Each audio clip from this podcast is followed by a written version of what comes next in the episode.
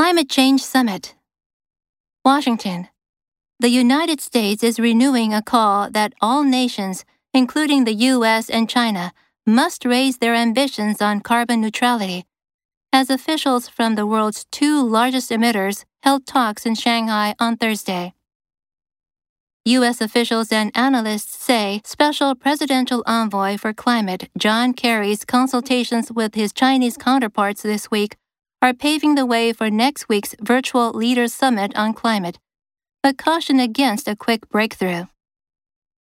Chinese President Xi Jinping is among the 40 world leaders invited to attend the climate summit on April 22nd and 23rd. The invitation comes as relations between Beijing and Washington are at their most strained in decades due to clashes over Xinjiang, Hong Kong, Taiwan, the South China Sea, regional security, and China's economic coercion of U.S. allies.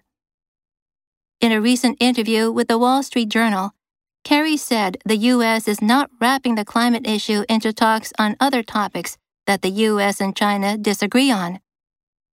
We're not trading something to do with the planet and health and security for something else that's more of a political or ideological difference or a practical difference in the marketplace, said Kerry.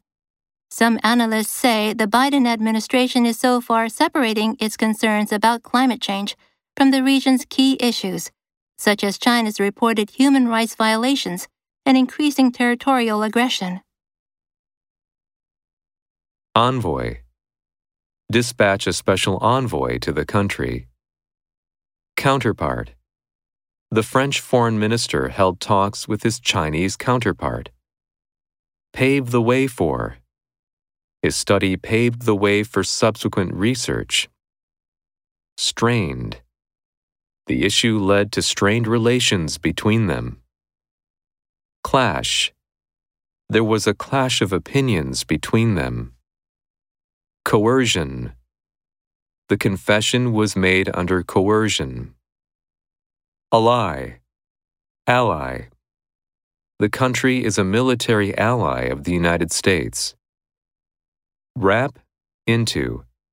He is a scholar, artist, and politician, all wrapped into one. Aggression. Defend against foreign aggression.